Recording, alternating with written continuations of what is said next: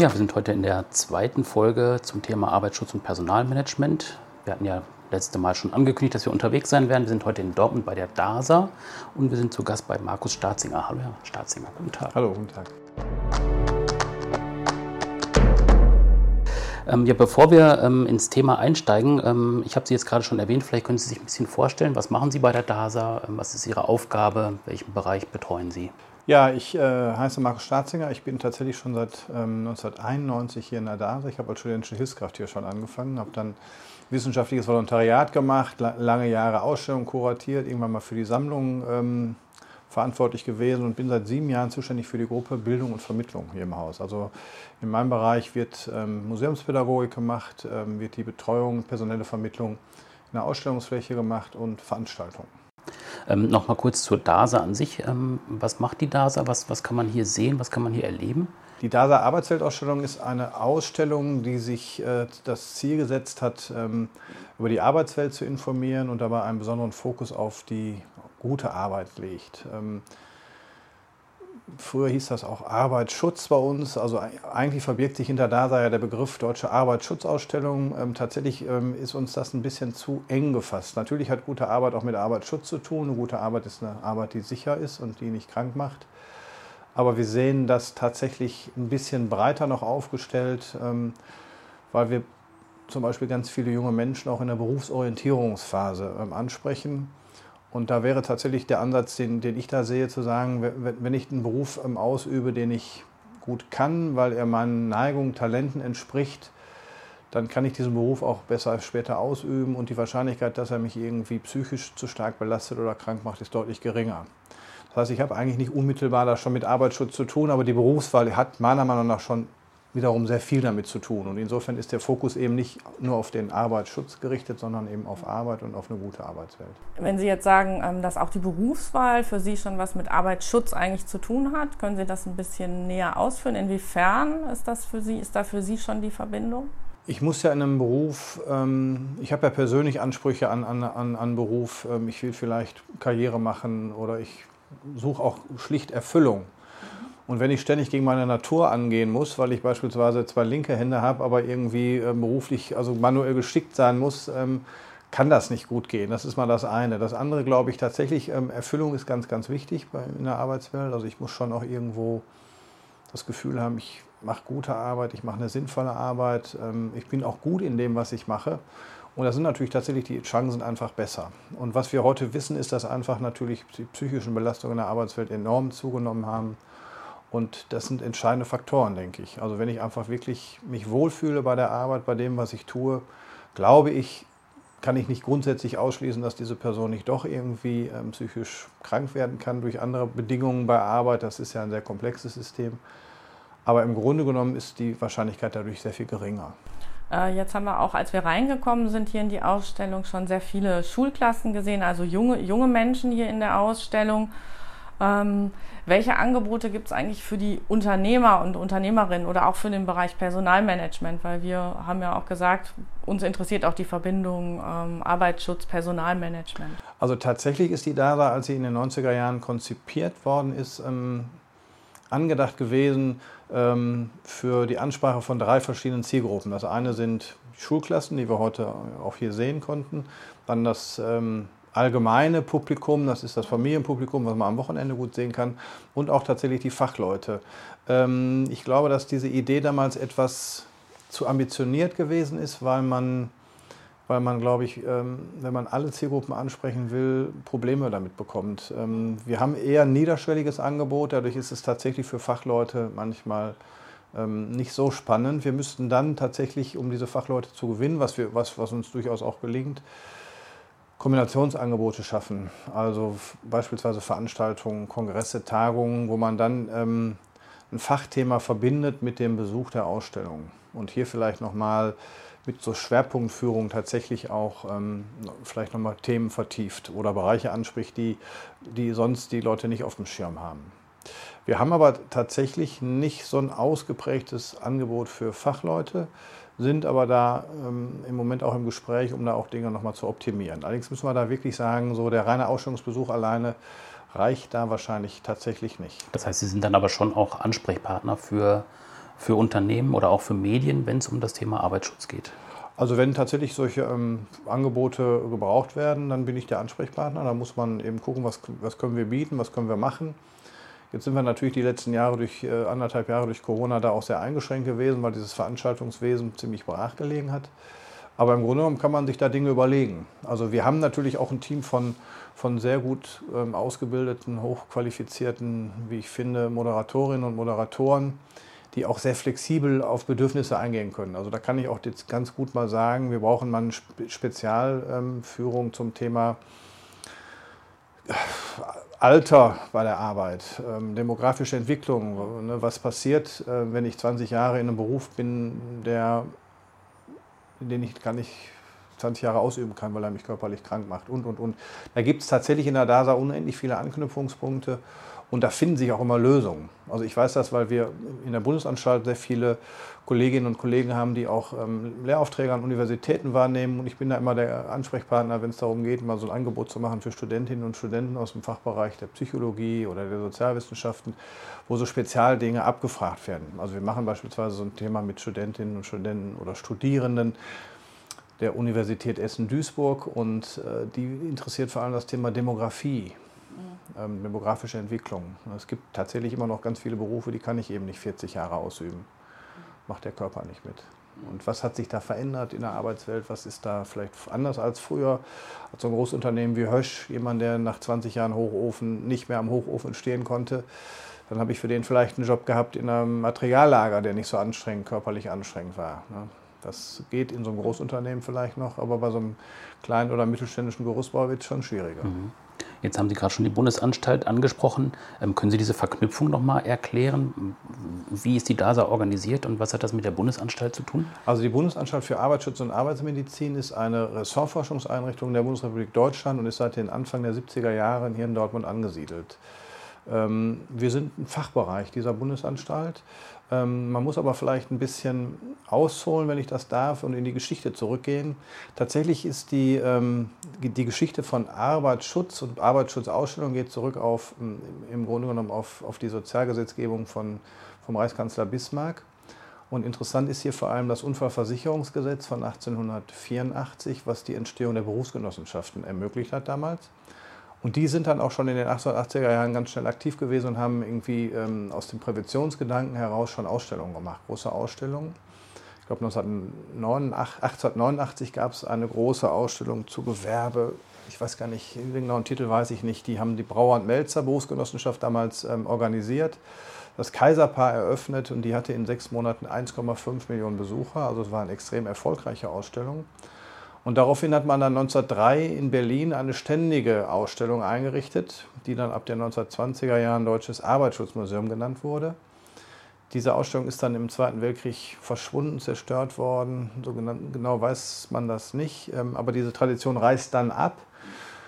Und dann haben wir auch Föderalismus äh, in Deutschland. Das heißt also, der Arbeitsschutz, der ja im Prinzip dieses duale Arbeitsschutzsystem, was ja in Deutschland ähm, ähm, auf die Berufsgenossenschaften und auf die Länder verteilt wird, hat dann nicht mehr so ein Pendant lange gehabt im, auf Bundesebene. Es gab noch so kleinere Einrichtungen, Vor Vorläufereinrichtungen dieser Bundesanstalt. Aber es äh, nicht, nicht mit sagen wir mal, so einer bestimmten Kompetenz auch ausgestattet. Und man hat dann in den 60er Jahren irgendwann festgestellt, dass Deutschland auch nach dem ganzen Wiederaufbau, äh, nach dem Zweiten Weltkrieg, im europäischen Vergleich, was Unfallstatistiken anbetrifft und ähm, Tote bei der Arbeit nicht so ganz gut abgeschnitten hat. Und dann gibt es so eine erste große Regulierungswelle. Dann gibt es ja auch einen politischen Wechsel ähm, mit der Beteiligung der SPD ab 66 auf Bundesebene, wahrscheinlich auch eine etwas arbeitnehmerfreundlichere Politik. Und, ähm, und, in dem Kontext entsteht dann auch in den 70er Jahren die Bundesanstalt hier wieder in Dortmund, so als eine so eine zentrale Einrichtung, die dann eben auch tatsächlich die Bundesregierung als eine der Aufgaben berät mit Eigenforschung. Ähm, und dann ist nochmal ganz spannend, dass aber dann auch in den 70er Jahren dieses große Programm Humanisierung des, äh, der Arbeitswelt aufgelegt wird. Und es gibt so einen leichten Paradigmenwechsel auch. Also nicht mehr nur noch ähm, Sicherheitsingenieure und Arbeitsmediziner, sondern auch Psychologen, Sozialwissenschaftler. Mhm. Und dann besinnt man sich aber auch wieder auf diese Ausstellung, weil man denkt, ja, man braucht auch ein Instrument, um so eine Arbeitsschutzidee, bei der es ja um die Gesundheit des Einzelnen geht, ähm, in die breite Bevölkerung zu transportieren. Und deshalb gibt es dann 1980 so einen Gründungserlass für die Entstehung so einer Ausstellung im Geschäftsbereich der, der Bundesanstalt hier in Dortmund. Dann dauert es so ein bisschen und 1993 wird dann die DASA eröffnet.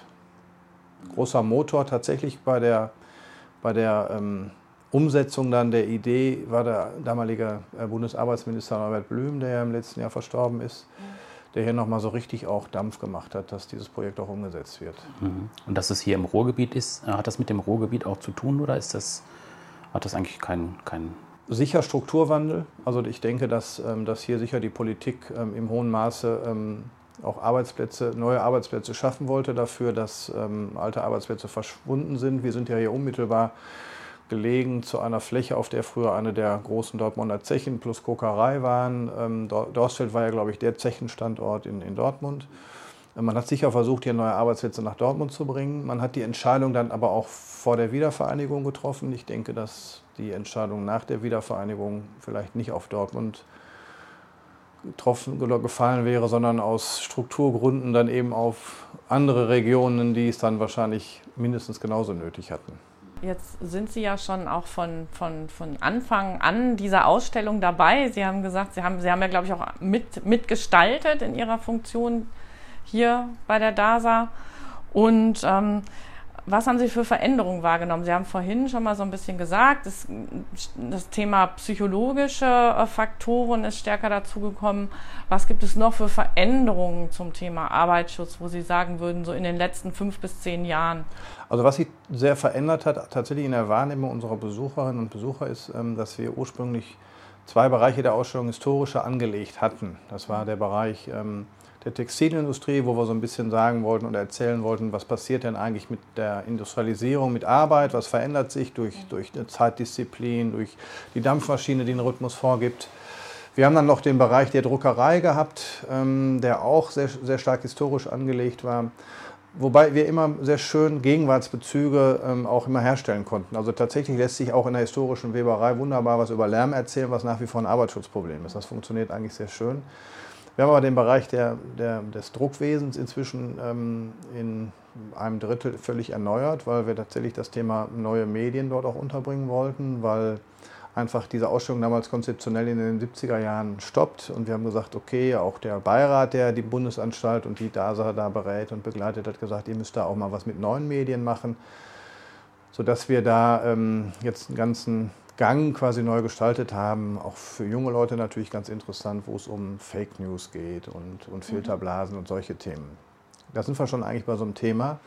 Was hat sich denn in der Arbeitswelt tatsächlich geändert? Also ich glaube, dass der Anteil an psychischen Belastungen deutlich zugenommen hat. Ähm, wir haben im, im Druckbereich, also in der Herstellung oder Erzeugung von Nachrichten, immer schon auch den Faktor Stress gehabt, weil es dort immer relativ schnell gehen musste tatsächlich, aber ich glaube, da haben sich einfach nochmal die, die Sachen nochmal sehr viel deutlicher verschoben. Also das ist sicherlich ein ganz, ganz spannender Punkt. Wir haben aber auch in der DASA Bereiche, wie zum Beispiel die große Stahlhalle, in der wir Schwerindustrie thematisieren. Ähm, da muss man tatsächlich sagen, als wir den großen Elektrolichtbogenofen von Hösch in, den, in, diese Halle damals gestellt haben, war dort noch ein Stahlstandort. Ähm, das ist er nicht mehr. Und die jungen Leute, die heute zu uns kommen, fahren ja auch durch eine Stadt, der man das gar nicht mehr so ansieht, dass das mal eine schwerindustrielle Stadt war. Das heißt, der Bereich ist jetzt in den 27 Jahren DASA oder 28 Jahren DASA auch historisch geworden. Da müssen wir gucken, wie wir damit umgehen tatsächlich. Ähm, jetzt ist die Stahlhalle nicht so extrem darauf fixiert und wir haben Bereiche da auch schon, schon ähm, erneuert und, und anders gemacht. Aber der große 150 Tonnen schwere Elektrolichtbogenofen wird, wird auch noch in 20 Jahren da stehen, denke ich. Und da muss man vielleicht nochmal eine andere Geschichte erzählen damit. Also das ähm, ist tatsächlich so, dass sich da einfach Dinge verändert haben. Was für uns in der DASA immer ein großes Problem war, eine große Herausforderung war, ähm, es lassen sich die physischen Belastungen in der Arbeitswelt, wie Lärm zum Beispiel, sehr einfach darstellen. Also ich erzeuge einfach mit einer alten Maschine Lärm und der ist in der Regel schon so unangenehm, dass der Besucher das dann erfährt. Dann lernt er eine Menge, das ist schon gut, tatsächlich. Ähm, aber das ist auch vergleichsweise leicht. Eine Belastung wie Stress kann ich tatsächlich nicht so gut herstellen, weil das, dazu ist die Grundvoraussetzung, die Grundkonfiguration des, des Besuchenden der DASA schon nicht gegeben. Also ich kann mit Licht und Lärm und hektischen Filmschnitten so ein bisschen was wie Stress erzeugen. Aber das ist weit von dem entfernt, äh, was ein Beschäftigter irgendwo in einem Betrieb erlebt, der wirklich Stress hat, ähm, einen Chef hat, der ihm im Nacken sitzt und die Kündigung irgendwie eventuell droht, weil die Firma pleite geht. Also so eine Situation kann ich nicht herstellen. Ganz anders als Lärm. Tatsächlich ist es aber so, dass wir einfach mit, dieser, mit diesen psychischen Belastungen doch immer mehr und mehr auch zu tun haben und da wirklich auch als Haus sehr stark gefordert sind. Mhm. Hat sich denn da auch die Perspektive verändert bei den Besuchern? Also dass die auch einen anderen Blick darauf haben? Weil also mir fällt jetzt ein Arbeitsschutz, das sind halt diese Schutzschuhe, die äh, Helme, die man trägt auf der Baustelle oder sowas. Aber diese, dieser psychologische Faktor ist ja erstmal im ersten Bild nicht zu sehen. Hat sich das bei den Besuchern so ein bisschen geändert, dass sie da auch verstärkt nach fragen oder dass Sie auch so ein Verständnis dann dafür entwickeln? Also die DASA hat ja tatsächlich immer schon ähm, so einen Ansatz gepflegt, ähm, diesen Arbeitsschutz, also Arbeitsschutzschuhe und so weiter, gar nicht so in den Vordergrund zu stellen, sondern wir haben immer schon sehr stark Arbeit dargestellt und haben versucht, mit einer interessant gestalteten Ausstellung zunächst mal attraktiv zu sein für die Leute, damit sie überhaupt kommen und gucken und sehen wollen, was, was, was passiert denn da bei der DASA. Und ähm, wir haben natürlich auch tatsächlich mit den Ausstellungsmethoden ähm, uns ein bisschen auch bewegt, weil wir einfach sehr stark schon seit zehn Jahren auch Besucherforschung betreiben und auch so ein bisschen wissen wollen, wer kommt denn zu uns und welche Erwartungshaltungen haben die Leute und was bringen sie mit. Ähm, das war bisher eher methodisch quantitativ, sodass wir also demografisch sehr viel wissen. Ähm, wir wollen das jetzt auch noch mal ein bisschen intensivieren, um auch mit qualitativen Methoden, um zu gucken, ähm, was nehmen die Leute denn auch tatsächlich hier mit ähm, und was ist an so einer Ausstellung das, was sie so ähm, interessiert. Aber das schweift jetzt ein bisschen ab. Was interessant ist, ist tatsächlich, dass die Leute natürlich auch interaktiv lernen wollen. Also man muss auch immer so Angebote machen von Interaktion, also dass man was anfassen kann, war ja immer so ein bisschen auch bei der DASA das Museum zum Anfassen, was ja so ganz gar nicht immer so stimmte und was uns auch an anderer Stelle viele Probleme bereitet, äh, weil die Leute tatsächlich alles anfassen und sie sollen eben nicht alles anfassen. Aber gut, das, ähm, äh, für die Sammlung bin ich ja zum Glück nicht mehr zuständig. Ähm, aber tatsächlich ist es so, dass wir ähm, schon feststellen, dass so, ähm, so, Themen sich auch ein bisschen verschieben und auch die Nachfrage ein bisschen eine andere ist. Ähm, ich bin also so bei der Vorbereitung auch darauf gestoßen, dass es hier mal so eine Veranstaltung gab, Arbeitsschutz trifft Personalmanagement. Das fand ich dann ganz spannend, weil ähm, auch mir so in der Vorbereitung klar geworden ist, wenn ich so in den auch in den Unternehmen bin, ähm, so eng ist dieser Zusammenhang oft gar nicht.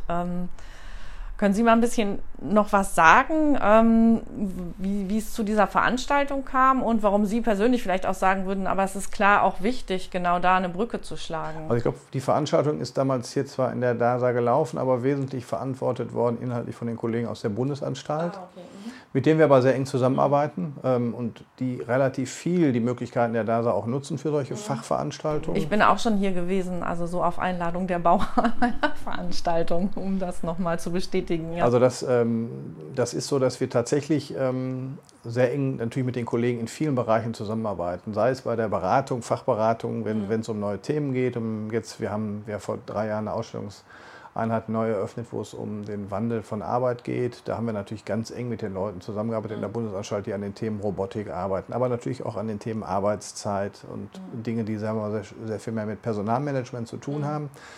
Also insofern ähm, gibt es da eine sehr gute Vernetzung und wir kommen mit den Themen natürlich auch sehr stark hier ähm, auch ins Haus.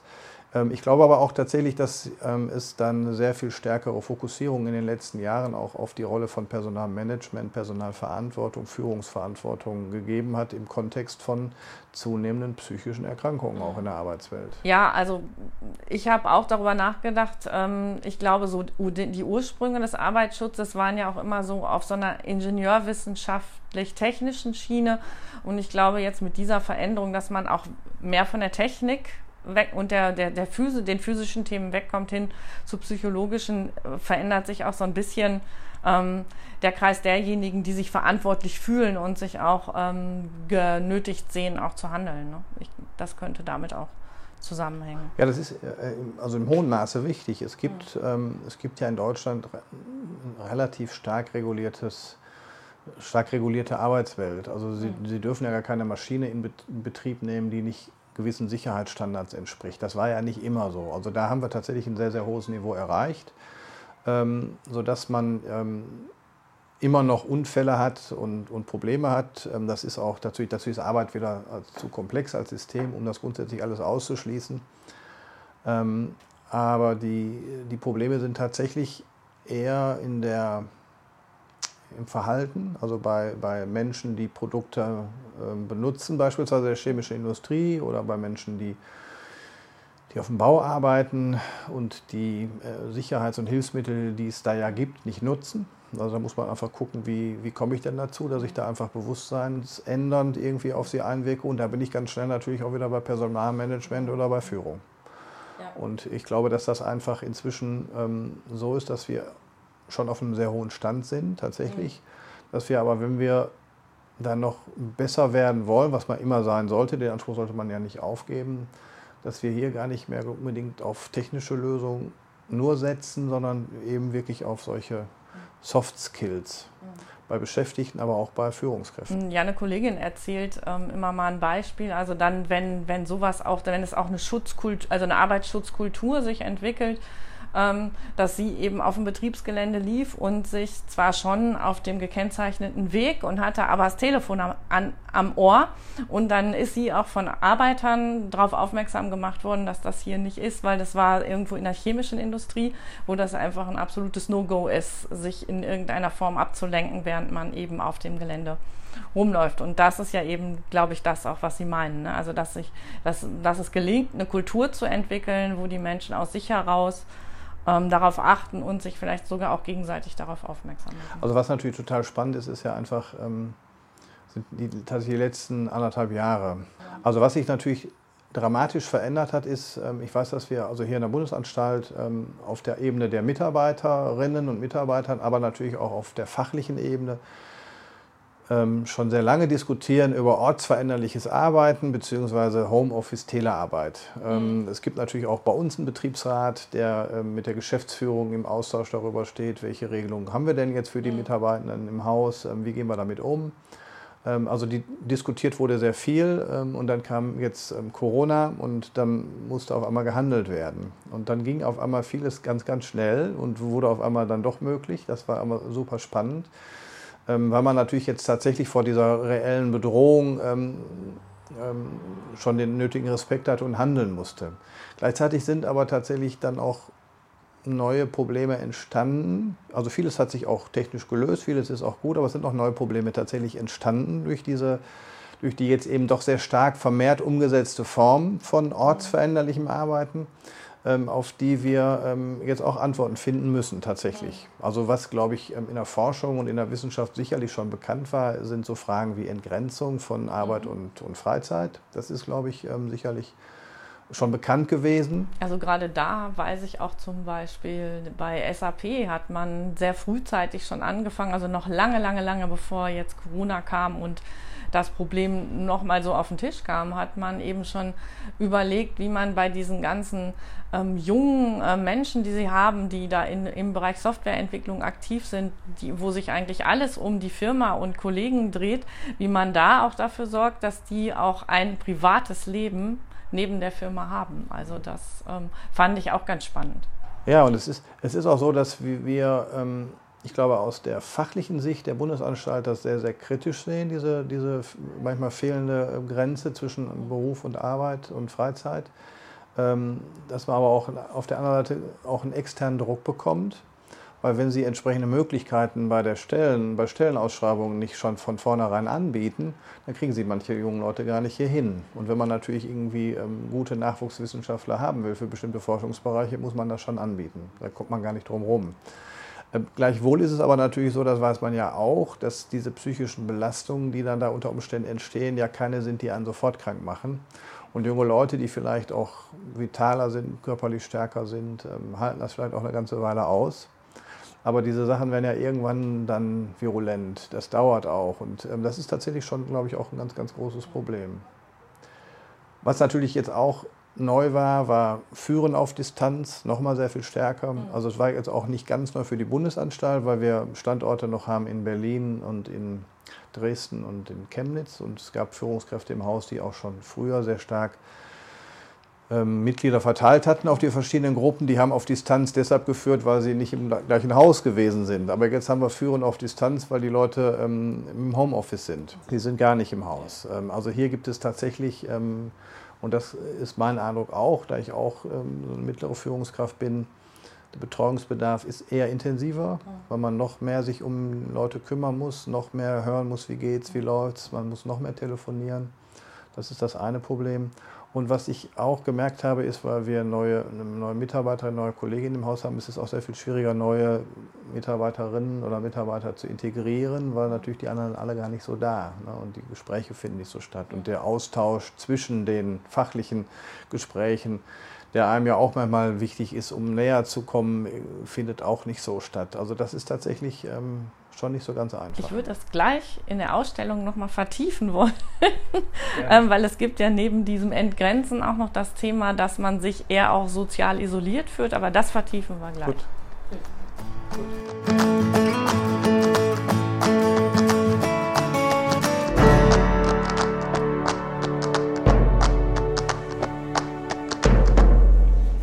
Ja, wir haben jetzt den äh, Standort gewechselt. Wir sind jetzt aus Ihrem Büro ähm, rausgegangen in die Ausstellung in den Bereich neue Arbeitswelten. Ähm, was kann man hier sehen? Ähm, was, was kann man hier entdecken? Also wir haben den Bereich vor drei Jahren eröffnet oder neu eröffnet. Tatsächlich ähm, haben wir den Bereich ähm, neue Arbeitswelten auch schon Ende der 90er Jahre zum ersten Mal eröffnet. Ähm, und dann, nee, stimmt gar nicht, 2000 zur Gesamtfertigstellung der DASA ist der Bereich eröffnet worden.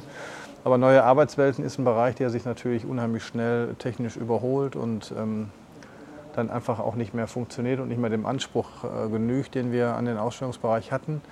Und wir haben dann vor drei Jahren tatsächlich gesagt, so zunächst mal ganz wichtig auch an die Gestaltung ist, wir wollen einen Ausstellungsbereich haben, den wir aktuell halten können, damit das Thema ähm, auch in fünf Jahren, wenn beispielsweise irgendein Roboter nicht mehr modern ist, ähm, dann kommt ein neuer oder es kommt ein anderes Objekt. Das ist das eine. Das zweite, wir haben damals mit den Fachleuten aus der Bundesanstalt überlegt, welche Bereiche der Arbeitswelt verändern sich denn wirklich ziemlich sicher, weil wir ja nun auch nicht in die Zukunft gucken können und haben dann vier Bereiche definiert, wo wir sagen, dort wird sich Arbeit in den nächsten Jahren tatsächlich wesentlich verändern.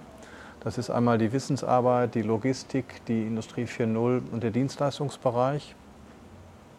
Und wir zeigen hier auf der einen Seite ähm, Technik, also Objekte, die für diese Arbeitswelt stehen, die sich verändert. Wir sitzen jetzt hier und schauen auf so eine große Transportdrohne, die mit einem 3D-Drucker hergestellt worden ist, der sogar hier auch in der Ausstellung mal war, ähm, wo sich einfach logistische Bereiche sehr stark verändern werden. Aber es ist eben nicht nur die Technik.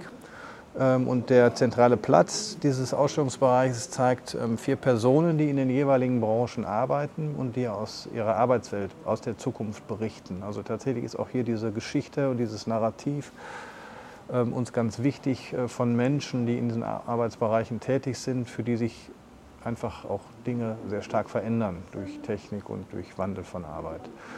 Und das ist das, was man hier ähm, quasi so ein bisschen mitnehmen kann, erfahren kann. Es ist ja so, dass wir auch nicht unbedingt Antworten geben, sondern wir wollen ja auch nur Denkanstöße geben. Also wir haben beispielsweise einen Bereich Industrie 4.0 mit einem Roboter, der jetzt aktuell ähm, ausgetauscht wird, weil er ist schon fünf Jahre alt, also unglaubliche fünf Jahre. Aber die Firma Bosch sagt, der ist zu alt, den wollen wir nicht mehr bei euch zeigen. Der ist auch kaputt, also insofern muss da ein neuer ran. Das ist aber ein Roboter, der ähm, als Assistenzroboter mit Menschen zusammenarbeitet. Wir haben in der DASA schon seit 1993 klassische Industrieroboter. Da ist aber die Schnittstelle Mensch-Maschine ganz klar getrennt, weil diese Roboter sind zwar sehr leistungsfähig, aber eben dumm. Da läuft ein programmiertes Programm ab und die sind sehr gefährlich, wenn man als Mensch in deren Arbeitsbereich kommt. Insofern hat man da immer eine Autoschweißen, Punktschweiß in der Automobilindustrie, Mensch und Maschine getrennt. Und seit ein paar Jahren arbeiten Menschen mit Robotern sehr eng zusammen, weil sich Sensortechnik so viel verbessert hat, dass die eben nicht mehr so gefährlich sind. Dadurch ergeben sich ganz, ganz andere Möglichkeiten, ähm, zum Beispiel auch für den Bereich von Pflege. Also kann ich demnächst auch Roboter in Pflegebereichen einsetzen. Und unser Ansatz ist eigentlich tatsächlich zu sagen, Leute, denkt mal darüber nach, das sind die Möglichkeiten, die es gibt. Und wir als Gesellschaft und ihr, die ja dazugehört, wir müssen darüber verhandeln und das irgendwie ähm, klären. Was wollen wir denn? Wo wollen wir die einsetzen? Wollen wir sie einsetzen? Und welche Möglichkeiten sind da? Mhm. Das sind dann im Prinzip zwei Perspektiven, könnte man sagen, die eingenommen werden. Das ist ja dann einmal die Perspektive von dem, äh, von dem Mitarbeiter, Mitarbeiterin, die ja vielleicht auch Ängste haben. Ähm, ersetzt mich der Roboter? Ohne jetzt das Potenzial zu sehen, der hilft mir vielleicht bei der Arbeit oder er übernimmt einfache Arbeiten, die ich dann nicht mehr machen muss. Ich kann andere Arbeiten machen, die herausfordernder sind. Und auf der anderen Seite das Führungsthema, was wir vorhin ja auch schon hatten. Ähm, ich muss als Führungskraft eben auch sagen, ähm, also was diese, diese Technik genau übernimmt, ähm, welche Aufgaben halt der Mitarbeiter noch hat und da eben auch dann den Mitarbeitern mitzunehmen. Ist das auch was, was Sie hier dann auch thematisieren an der Stelle? Das geht tatsächlich in so eine Richtung. Also wir haben bei dem großen Industrieroboter immer schon gesagt, dass das ein sehr ambivalentes Objekt ist, weil es auf der einen Seite sehr gefährlich ist und auf der anderen Seite auch durchaus rationalisiert, also Arbeitsplätze, ähm, menschlich besetzte Arbeitsplätze überflüssig macht. Wo, bei dem Industrieroboter aber im Grunde genommen ja auch Arbeitsplätze, wo man aus Arbeitsschutzsicht gesagt hätte, die sind aber auch keine guten Arbeitsplätze gewesen. Fließbandarbeit ist ja eine extrem monotone, belastende Arbeit. Das, das ändert sich jetzt natürlich tatsächlich bei, bei, den, ähm, bei den modernen Robotern. Ähm, hier muss man dann überlegen, kann man nicht tatsächlich, wenn man einen Roboter für bestimmte Bereiche in der Pflege einsetzt, nicht die Arbeit des, der pflegenden Person ähm, verändern zu, zum Guten. Weil man weiß ja aus Umfragen, dass die doch oft bejammern und beklagen, dass sie viel, viel zu wenig Zeit haben, um sich um, um, um die ähm, Bewohner im Heim zu kümmern wenn ich den Roboter bestimmte Tätigkeiten ausführen lasse, die sonst der, die Pflegekraft ähm, ausübt, dann hat sie vielleicht dann tatsächlich mal fünf Minuten am Tag mehr, um mit dem Patienten zu sprechen. Also dadurch würde sich auch die Situation arbeitstechnisch für die Person optimieren. Das ist mal das eine. Was sicherlich ein ganz spannendes Thema für die Zukunft sein wird, das haben wir jetzt hier so stark in der Ausstellung noch nicht, aber die Kolleginnen und Kollegen aus dem Bereich der Wechselausstellung bereiten eine Ausstellung vor, wo es um künstliche Intelligenz geht. Und was super spannend ist, ist, dass bisher neue Technik auch im Roboterbereich eher Arbeitsplätze, ich sag mal in Anführungsstrichen, bedroht hat, ähm, die von Menschen ausgeübt worden sind, die nicht so hochqualifiziert gewesen sind. Das wird sich mit künstlicher Intelligenz, denke ich, ändern, weil man ähm, künstliche Intelligenz auch einsetzen kann, beispielsweise im Bereich der Auswertung von Röntgenbildern oder von äh, MRT-Bildern, weil so ein Roboter einfach wahrscheinlich doch zuverlässiger ist als der Facharzt. Also man, wahrscheinlich wird der neutraler und tagesformunabhängiger, zuverlässiger sein. Man wird aber natürlich die letzte hier Entscheidung, der wird sagen, das ist auffällig oder das ist nicht auffällig. Ähm, hier vermuten wir das. Die letzte Entscheidung trifft immer noch der Arzt tatsächlich. Ähm, aber wir wissen auch aus anderen Bereichen, in den Vereinigten Staaten von Amerika gibt es, ähm, glaube ich, ähm, Länder, wo künstliche Intelligenz mit im Gerichtssaal sitzt. Und dem Richter, der Richter spricht auch da nochmal das letzte Urteil, aber da gibt es dann auch schon Empfehlungen. Das heißt, das ist sehr spannend. Also das, also ja, die machen, die machen ähm, die, die verstehen halt, äh, analysieren das, was gesprochen wird und ähm, sind dann wahrscheinlich nochmal noch mal besser in der Lage zu erkennen, dass da vielleicht Widersprüche sind, dass Dinge vielleicht falsch äh, dargestellt werden. Auch da spricht der Richter ein Urteil. Ein Urteil muss ja auch immer noch schuldig oder nicht schuldig, aber auch mit einem Strafmaß versehen werden. Ähm, aber tatsächlich sieht man, dass künstliche Intelligenz jetzt auch in Bereiche reingeht, wo man gesagt hat vor 20 Jahren, okay, also da nie. Ne? Doch, doch, da ändert sich auch sehr viel. Und ähm, auch da muss man tatsächlich sagen, ist ja auch nicht alles schlecht, ne, kann ja zum Guten genutzt werden, aber wir müssen es gestalten. Wir müssen diese Arbeitswelt mit den Möglichkeiten, die da auf uns zukommen, und die kommen schnell, man muss sie aktiv gestalten. Ich kenne das Thema KI jetzt auch schon aus dem Bereich Recruiting im Personalmanagement. Also da wird ja auch immer für und wider diskutiert. Nämlich einerseits natürlich, dass die Systeme heutzutage schon so gut sind, dass die auch wirklich ähm, aussagekräftige Empfehlungen treffen können. Aber es wird halt immer wieder diskutiert, dass ähm, ähm, es natürlich auch darauf ankommt, wie die vorher gefüttert worden sind. Also weil ähm, auch diese Systeme lernen ja eigentlich durch uns Menschen schon noch. Oder wir geben zumindest den Startpunkt, dass sie lernen. Und deshalb wird das gerade da bei der Frage, ist dann diese Person wirklich geeignet für, ähm, für den Job, manchmal auch ähm, noch umstritten diskutiert. Also ähnlich wie Sie schon gesagt haben, letztendlich sollte einfach hinten dran doch vielleicht noch ein Mensch setzen, der die eigentliche Entscheidung trifft. KI-Systeme haben, glaube ich, meines Wissens, also ich bin in dem, in dem Thema nicht so äh, ganz dick drin, das bearbeiten die Kollegen, haben auch ein Problem noch mit dem Gendern.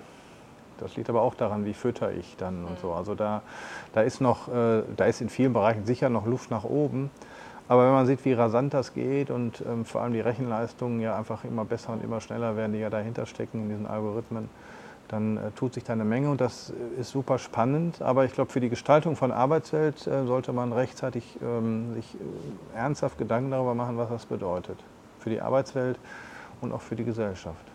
Für die etwas kleinere Welt des Betriebes, in dem ich arbeite, ähm, ist es sicherlich wichtig von, für Personalmanagement auch hier durch Qualifikation, Weiterbildung der Leute, durch ähm, solche Dinge auch zu gucken, dass ich ähm, Ängste nehme und die Leute fit halte für ein Berufsleben. Ähm, gegebenenfalls dann an anderer Stelle. Aber wenn ich einen Mitarbeiter irgendwie entlassen muss, ähm, weil ich tatsächlich in dem Bereich irgendwie ähm, ihn nicht mehr brauche, muss es ja nicht heißen, dass er auf immer und ewig arbeitslos sein muss, sondern er kann ja als gut qualifizierter Mitarbeiter vielleicht woanders einen Job bekommen. Also hier glaube ich, ist es, ist es also nicht nur aus dem eigenen Interesse ist es immer gut, Menschen zu, weiter zu qualifizieren, ähm, damit sie gut sind für die eigene Arbeit, aber auch ihnen, glaube ich, das Gefühl zu geben, sie sind hochqualifiziert und sie können was ähm, und sie können dann, wenn es ganz blöd läuft, dann vielleicht irgendwo anders gut arbeiten. Das ist, glaube ich, äh, ganz, ganz wichtig. Ich würde gerne mal einen ganz kurzen Bogen machen zu einem Thema, über das wir vorhin schon gesprochen haben, nämlich das Thema, ähm, also was die Pandemie eigentlich gemacht hat, nochmal mit dem Thema Arbeitsschutz, mit, mit Themen, die gespielt werden. Sie haben davon erzählt, dass auch eben für die DASA als Arbeitgeber sich ja ganz schnell ganz viel geändert hat, und zwar, dass man direkt ins Tun kommen musste. Und wir haben da dann einmal einerseits gesprochen über das Thema Entgrenzung und äh, genau auf dem, auf dem, also das andere Ende des Kontinuums ist ja eigentlich, dass man auch ähm, davon spricht, dass die Menschen ähm, sich vereinsamt gefühlt haben in ihren Homeoffices ähm, und eben auch damit umgehen mussten. Wie haben Sie das erlebt als Arbeitgeber? Als am Anfang die Möglichkeiten zum Homeoffice bei uns äh, sehr stark vereinfacht worden sind. Ähm, wir hatten Regelungen, wir haben das auch ähm, hausintern sehr stark immer diskutiert, was, was geht, was kann man machen. Wir hatten aus meiner Sicht großzügige Regelungen, die aber bei Corona ähm, längst nicht ausreichend waren. Und die wurden dann sehr, sehr, sehr, sehr stark gelockert. Und dann gab es einen großen Rand darauf, dass die Leute alle in, ins Homeoffice wollten. Es gab dann in der, in der ersten Welle ähm, technische Probleme, weil nicht alle dafür entsprechend ausgerüstet waren. Und, ähm, und bestimmte ähm, IT-Hardware-Geräte, die, die, die man benötigt hat, in dem Umfang nicht zur Verfügung gestanden haben. Das ist aber inzwischen sehr, sehr gut gelöst. Aber tatsächlich in, zweiten, in der zweiten Welle ähm, hat das dann schon wieder ein bisschen nachgelassen, weil man dann zwar ähm, die Vorteile von, von diesem Homeoffice und von Telearbeit ähm, zwar kennengelernt hat, also nicht mehr pendeln zu müssen, ne? morgens eventuell eine halbe Stunde länger schlafen zu können, diesen, einfach diesen Arbeitsweg nicht zu haben, ähm, ein bisschen autonomer vielleicht auch mit der Zeitgestaltung zu sein. Ähm, das war zwar ganz gut, aber es gibt natürlich auch tatsächlich diesen sozialen Austausch, der ähm, an vielen Stellen deutlich zu kurz gekommen ist. Und viele haben auch wahrscheinlich dann eins zu eins erfahren, was es dann also auch heißt, wenn man nicht nur Homeoffice macht, sondern auch Homeschooling hat zum Beispiel, wenn also dann im Grunde genommen die Kinder zu Hause sind. Und wer hat denn schon drei Arbeitsplätze zu Hause? Die ähm, vernünftig sind. Ähm, also ich kann aus eigener Erfahrung sagen, dass ich zu Hause nicht eine Büroausstattung habe wie hier in der DASA. Und dass ich also an meinen Homeoffice-Tagen, von denen ich ehrlich gesagt sehr wenige genommen habe, viel weniger als der Arbeitgeber, glaube ich, gerne gesehen hätte, ähm, aus den Corona-bedingten Gründen aber ich habe zu Hause nicht so einen guten Bürostuhl wie im Büro, muss man ganz klar sagen. Ähm, und das sind natürlich auch nochmal so Fragen, die, die tatsächlich ja auch dann eine Rolle spielen. Also ist die ergonomische Ausstattung, die ja bei uns hier im Büro sehr hoch gehängt wird und wir haben Ergonomieberatungen und der Fachmann kommt auch und sagt, wie ich den Schreibtisch äh, zum Fenster stellen soll und wie ich den, den Tisch äh, einrichten muss und den Stuhl, die Höhe. Zu Hause macht das keiner. So, und da gehen wir natürlich auch Standards auf, die wir eigentlich ähm, über die Jahre ganz gut ähm, entwickelt haben. Und wo ich auch sagen muss, jetzt, also da ist die, die Bauer ein unheimlich guter Arbeitgeber, weil da sehr viel darauf geachtet wird. Ich habe einen höhenverstellbaren Schreibtisch, um mal im Stehen arbeiten zu können. Habe ich zu Hause alles nicht. Ähm, wenn wir jetzt zum Schluss äh, hier in dem Bereich neue Arbeitswelten nochmal auf das Thema Homeoffice gucken und den Bezug zur Ausstellung, ähm, wenn die Mitarbeitenden ähm, jetzt gewohnt sind, zu Hause zu arbeiten, haben Sie auch mal überlegt, das zu transportieren in die Ausstellung, dass Sie einfach sagen, bestimmte Teile der Ausstellung kann man auch von zu Hause konsumieren? Ist das auch mal so, ein, so, eine Idee gewesen? Das hat zwei Aspekte. Also tatsächlich ist es so, dass unsere Chefin irgendwann mal gesagt hat, also Homeoffice, das ist so wichtig, dass, da müsst ihr jetzt mal eine große Ausstellung zu machen. Mhm. Da haben wir gesagt, ja, Ähm, aber äh, tatsächlich ist es ja so, dass die Leute ähm, an so einem Ausstellungsbesuch eine bestimmte Erwartung haben. Sie wollen was Besonderes sehen. Wenn ich Ihnen jetzt irgendwie Ihr Wohnzimmer hier zeige, dann finden Sie das nicht spannend. So, also da, da habe ich als Ausstellungsmacher ein methodisches Problem. Ja. Das ist, das, ist die, der eine, das eine Paar Schuh, das ich ähm, tatsächlich ähm, hier habe. Ähm, viele Punkte, die im Homeoffice wichtig sind, könnte ich hier in der DASA auch so schon thematisieren. Also wir, wir haben den Bereich ähm, Büroergonomie beispielsweise, über die ich natürlich in der Frage der Vermittlung sagen kann äh, oder ganz anders die Leute ansprechen kann. Also bisher war das unser Konstruktionsbüro beispielsweise, wo dann also auch ein höhenverstellbarer Schreibtisch ist und wo wir eine vernünftige Lichtsteuerung vom Fenster haben und auch noch ein Kunstlicht unter der Decke, also so eine ganz idealtypische Ausstattung von einem Büro.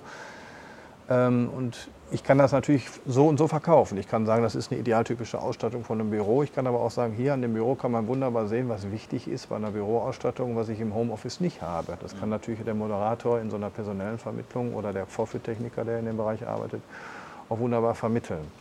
Da ist dann tatsächlich die Frage, ob ich jetzt einen großen Ausstellungsbereich zum Thema Homeoffice mache, ist das so unbedingt sinnvoll, ne, tatsächlich. Aber es ist natürlich so, dass wir ähm, schon den Anspruch haben, aktuell zu sein und, und moderne Themen aufzugreifen. Und ähm, jetzt sind wir als so ein Ausstellungshaus in zum Erneuerungsrhythmus auch manchmal ein bisschen langsam und träge. Ähm, also wir können jetzt nicht innerhalb von sechs Monaten sowas umsetzen. Oder gelingt uns selten, manchmal schon, aber äh, wir brauchen, haben etwas längere Planungsläufe. Und das Thema Homeoffice in dem Sinne hatten wir natürlich vor anderthalb Jahren noch nicht auf dem Schirm. Wir machen aber einen neuen Bereich zum Thema Dienstleistungen, da kann man das sicherlich aufgreifen. Also auch hier in dem Bereich im Wandel der Arbeitswelt ist Homeoffice, spielt es eine Rolle bei den Avataren, die aus ihrer Arbeitswelt, aus der Zukunft erzählen. Aber tatsächlich ist die Zukunft Gegenwart geworden innerhalb der letzten anderthalb Jahre und ähm, da ähm, tatsächlich müssten wir hier irgendwann noch mal ein bisschen nachlegen.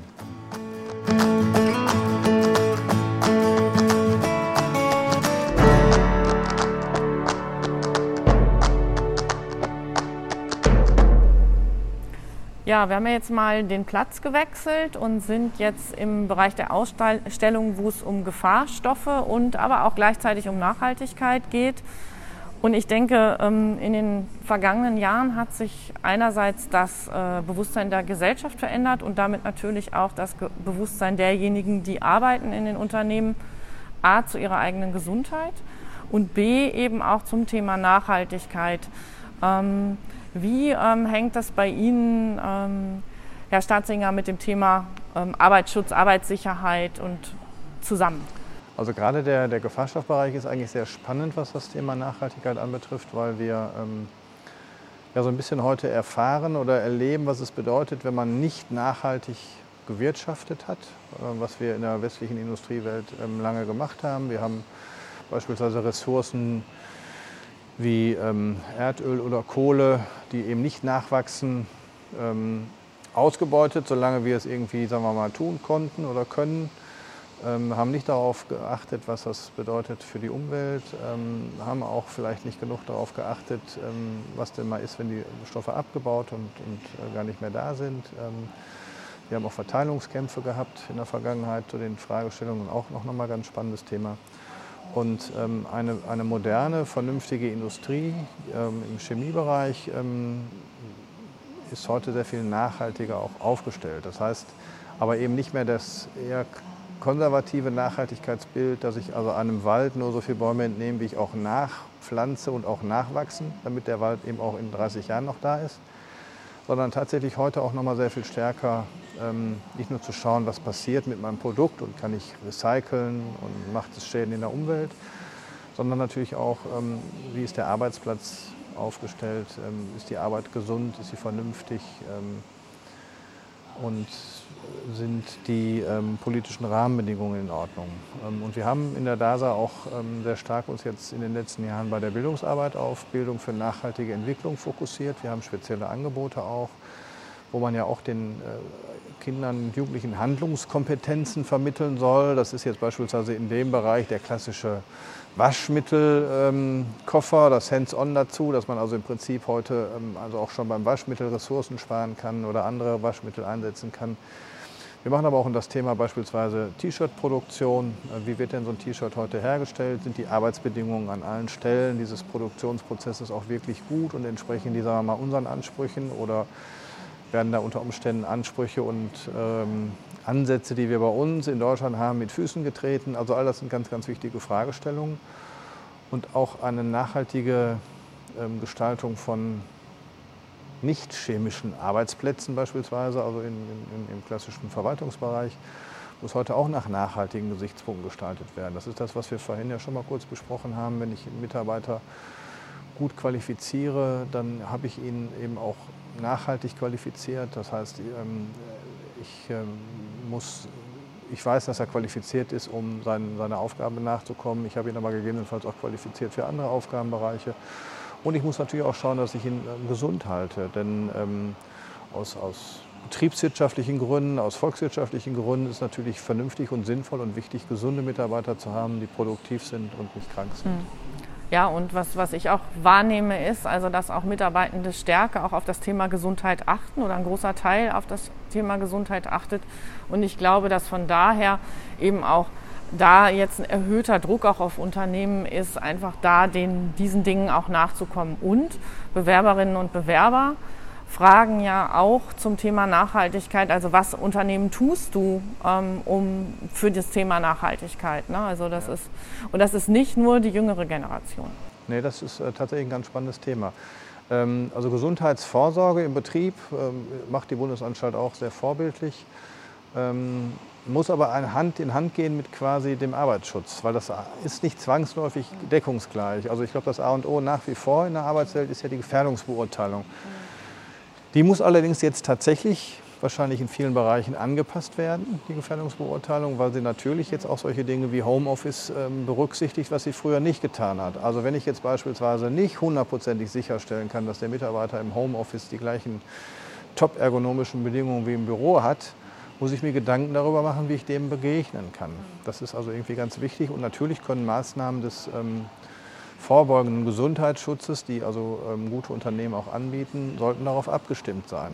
Ähm, dass man einfach wirklich Methoden zur Stressbewältigung anbietet, ähm, Methoden anbietet, die Leute sicherer zu machen im Umgang mit neuen Techniken. Das ist jetzt vielleicht nicht unbedingt in erster Linie klingt nicht nach Gesundheitsschutz, ist aber natürlich auch extrem wichtig, dass die Leute mit der Technik, die sie zur Verfügung gestellt haben, auch umgehen können. Also all solche Fragen sind natürlich zunehmend im hohen Maße auch wichtig.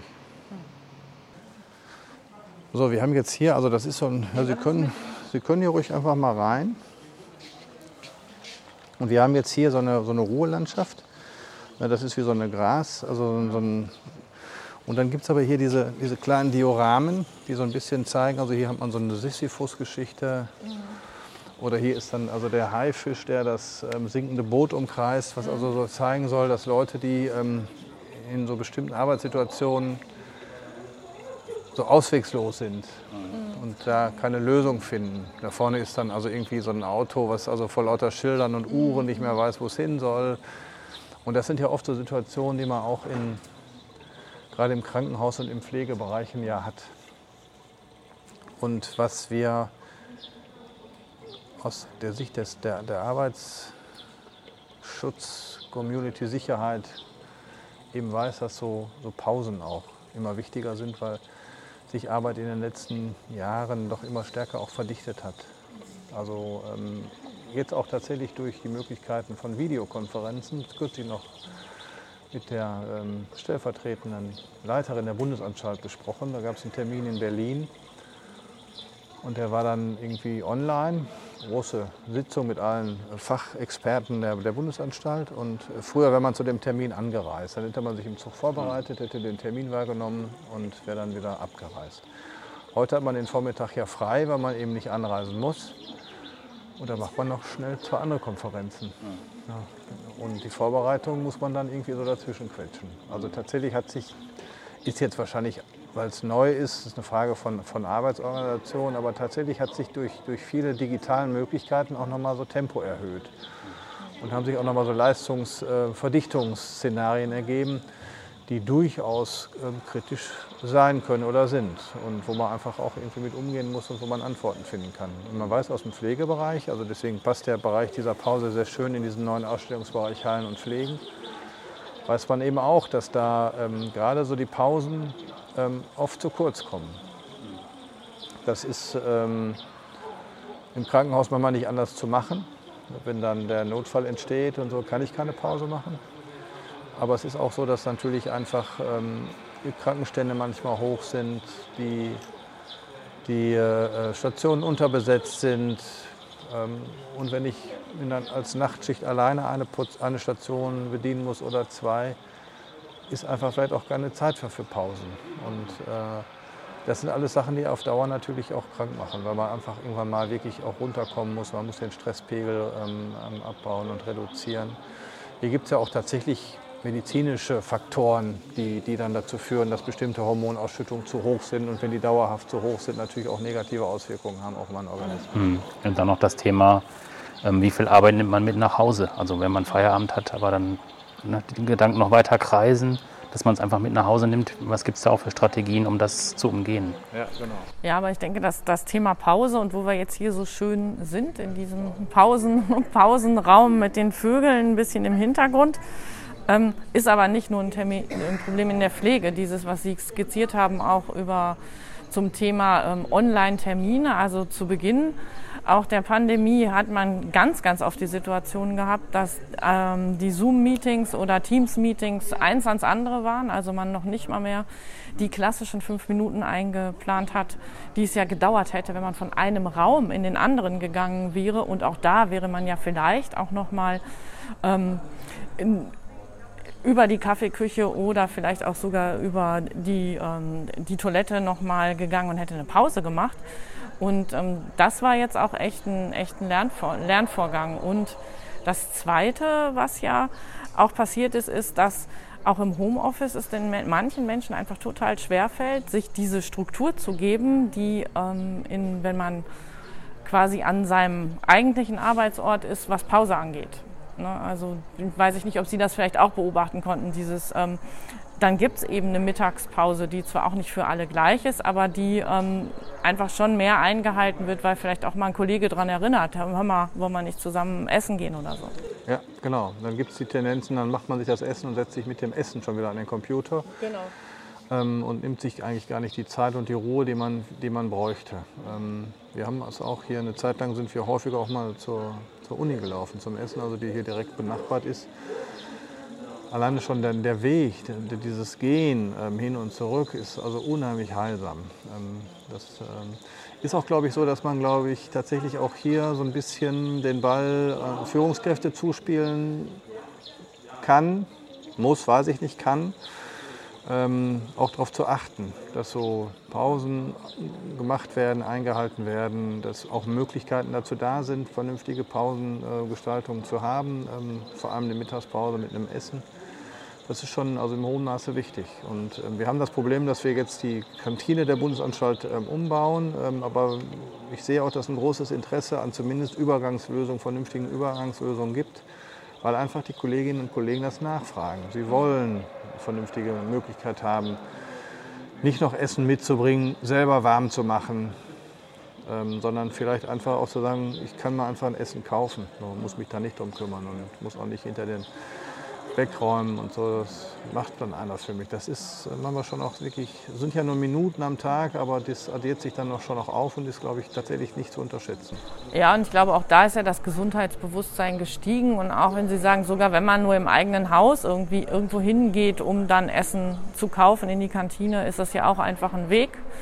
Und man bewegt sich und kriegt den Kopf so ein bisschen ähm, bisschen freier und was Sie gerade gesagt haben, ähm, natürlich kann man das, aus meiner Sicht kann man das sehr gut auch bei den Führungskräften ähm, adressieren, denn da kommt auch so ein bisschen die äh, Vorbildfunktion wieder zutage. Also was lebe ich auch als Führungskraft vor und ähm, was für eine ähm, Unternehmenskultur habe ich eigentlich zu dem Thema? Also habe ich eine Kultur, wo Gesundheit wichtig ist und zwar so eine ganzheitliche Gesundheit.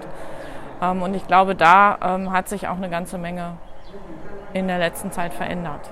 Aber ich glaube, dass es sehr wichtig ist, dass man da am Ball bleibt und dass man das so kontinuierlich betreibt, weil eben der, der Effekt ja anders ist als ähm, bei einer Absturzsicherung des Gerüstbauers. So, der muss die halt tragen, weil sonst stürzt er ab und dann ist er abgestürzt. Ähm, wenn ich jetzt aber mal so meine Pause heute nicht mache und morgen nicht, habe hab ich übermorgen nicht eine negative Auswirkung auf meine Gesundheit, sondern das ist ja ein schleichender Prozess, der dann irgendwann kommt, wenn sich dann so Burnout-Syndrom oder so, ähm, aber dann ist es tatsächlich ja schon sehr, sehr weit und auch schon sehr, sehr spät und dann wird es auch schwierig, noch gegenzusteuern. Insofern ist es, glaube ich, tatsächlich so, dass man diese Dinge sehr, sehr ernst nehmen muss und ähm, auch sehr kontinuierlich beobachten muss und ähm, am Ball bleiben muss und auch Dinge ausprobieren muss. Wir kennen das ja aus so diesen sehr hypigen Arbeitswelten, die man schon aus den Vereinigten Staaten manchmal hat, oder ein Kicker im Flur stehen, also auch noch so, so andere Möglichkeiten, äh, da sind, einfach ähm, weil solche Unternehmen natürlich auch wissen, dass es nicht nur der Gesundheit der Mitarbeiter dient, sondern natürlich auch unter Umständen kreative Potenziale viel größer sind, wenn ich äh, den Leuten einfach mal die Gelegenheit gebe, nach zwei Stunden abzuschalten.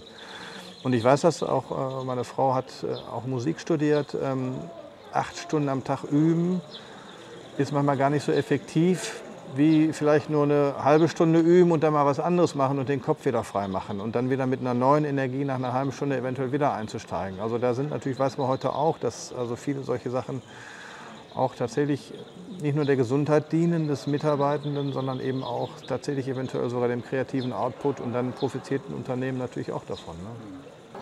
Gut, ja, Herr Staatsinger, vielen Dank, dass Sie sich die Zeit genommen haben. Ähm, wir haben sehr viel gesehen, auch sehr viel gehört und der Austausch war auch spannend. Ähm, wenn man die DASA besuchen möchte, ähm, welche Öffnungszeiten haben Sie? Die DASA ist montags bis freitags von 9 bis 17 Uhr und am Wochenende Samstag, Sonntags von 10 bis 18 Uhr geöffnet. Mhm. Zurzeit ist Corona bedingt, weil wir nicht alles ähm, anbieten können, der Eintritt frei. Äh, es könnte aber sein, dass sich das zum Jahresbeginn wieder ändert. Ja, okay. ähm, was auch sehr empfehlenswert ist, ist tatsächlich ähm, auch, äh, wenn man mit einer größeren Gruppe kommt, eine Führung zu buchen über unser Terminbüro. Wir haben ein Team von sehr guten Moderatoren, die einem dann in 60 oder 90 Minuten die DASA schon mal ganz gut nahe bringen. Und ähm, meistens ist, weil das Angebot doch sehr groß ist, wir sind ja ein relativ großes Haus, ist dann auch nochmal eine ganz gute Möglichkeit zu vertiefen, wenn man einen bestimmten Bereich ähm, besonders spannend findet. Auch von mir ganz herzlichen Dank.